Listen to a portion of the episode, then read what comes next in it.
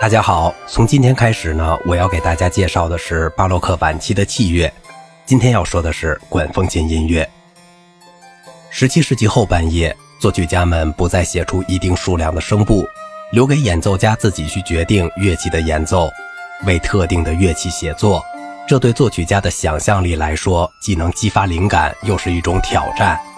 近代的管风琴、双键盘的羽管键琴以及小提琴家族所提供的可能性，引出了新的风格、题材和曲式结构。与两个重要乐器种类相联系的主要作曲类型是键盘音乐、托卡塔或前奏曲、幻想曲和赋格、路德教派众赞歌的改编或其他有关宗教礼仪的题材、众赞歌前奏曲、短诗曲等等、变奏曲、帕萨卡利亚和夏空。组曲和奏鸣曲，合奏音乐主要包括奏鸣曲、教堂奏鸣曲、新福尼亚和有关的题材；组曲也就是室内奏鸣曲和有关的题材协奏曲。根据18世纪早期乐器的许多现代复制品，特别是阿尔普施尼格和格特弗里曼西贝尔曼所造的乐器，我们可以了解所谓的巴洛克管风琴。西贝尔曼在法国和阿尔萨斯受过训练，而且像其他德国管风琴制造者一样，受到法国大连音栓管风琴的影响，也受到法国用来独奏和演奏对位线条的音栓的音色所影响。德国的制造者们也向安特卫普和阿姆斯特丹高度发展的乐器制造业学习过。这些管风琴提供了种类繁多的音栓配合法，其中包括主音栓或哨管音栓。混合音栓，其中音高代表了上方泛音，为基础音增添亮丽的色彩，以及簧管音栓。德国管风琴制造者采用了荷兰人的做法，把管子分成几个机械装置，它们像单独的管风琴一样，各有自己的一套管子，具有某种特性和功能。机械装置包括胸前机械装置，在演奏者前方；主要机械装置及大键盘。在演奏者最近的上方，上方机械装置在大键盘上方齐胸处和踏板键盘，它们通常匀称地安排在大键盘中央及两侧。只有最大的德国管风琴才有这全套键盘，而且有一些管风琴还具有半唱键盘，在演奏者的后方。演奏者创造的丰富联合需要比轻柔的意大利管风琴有更大的风压。而这样大的风压，还只是19世纪和20世纪一些大管风琴所用风压的一部分。1650至1750年，管风琴音乐在德国进入了黄金时代。在北部，吕内堡的格奥尔格伯姆和吕贝克的布克斯特胡德继承了斯维林克和沙伊特所建立的传统。在萨克森和图林根有一个中部集团，包括扎豪和库瑙。以及艾森纳赫的约翰·克里斯多夫·巴赫，德国管风琴作曲家中最著名的是纽伦堡的约翰·帕哈贝尔，著名的卡农曲的作者。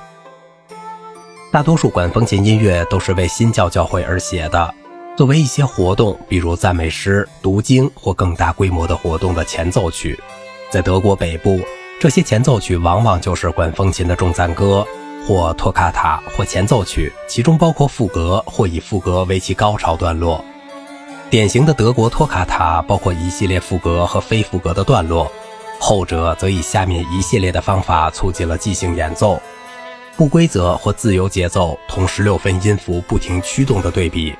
使用故意造成的不规则或无确定性结尾的乐句，突然改变肢体。即兴演奏的效果，多数情况下是通过在和声流动中人为的做出不确定性，通过快速而不稳定的转变方向而保持住的。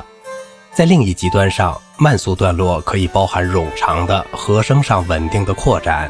它通常包含延长的持续音。托卡塔变化无常和富有激情的性格，使它们成为演奏家在手键盘和脚键盘上炫技的理想工具。托卡塔很早就把模仿对位段落纳入其中，从这些段落中产生了赋格。它后来就被构想成为在托卡塔之后的一个单独的作品。例如，布克斯特胡德的托卡塔就是由一些自由风格的较短段落组成，它们同模仿对位中较长的段落轮流出现，它们充满了动感和高潮，显示音型的千变万化。并充分利用了管风琴乐会的特性。开始时是自由即兴的段落，结束于一个坚定的终止式上，紧接着就是一个主题明确而节奏鲜明的副歌。这个副歌最后融入第二个托卡塔段落中，它比第一个短一些，再次导致一个终止式。到了此时，作品可以结束了，但布克斯特胡德照例写出第二个，有时是第三个副歌，其中有简短的间奏，结尾是具有托卡塔风格的高潮段落。当不止一个副歌的时候，主题通常都是一个乐思的变体。斯维林克和沙伊特的键盘乐器幻想曲，弗雷斯科巴尔迪和威克曼的变奏坎佐纳，以及弗罗贝尔的副歌，也都是在副歌主题中使用变奏。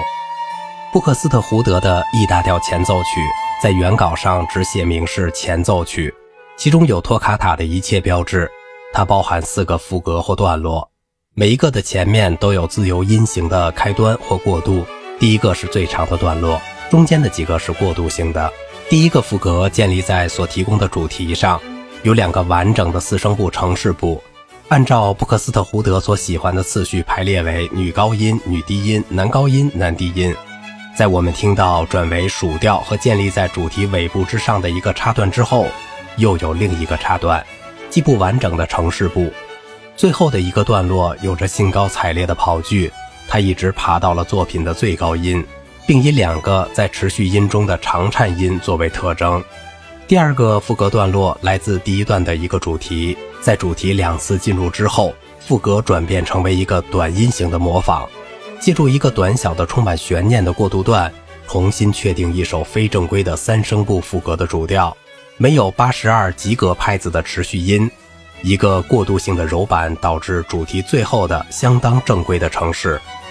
在17世纪，这种键盘作品被称为托卡塔前奏曲或一些类似的名称，即使它们包括副格式段落、两个对照的乐章的简单结合、自由的或主调风格的前奏曲同对位风格的副歌，仅仅到了18世纪才找到。17世纪大多数作品后来被称为前奏曲和副歌。表明了同布克斯特胡德的托卡塔的联系，因为他的托卡塔的中间有很长的副歌段落。好了，今天的节目就到这里了，明天我们将介绍副歌作品。我是小明哥，感谢您的耐心陪伴。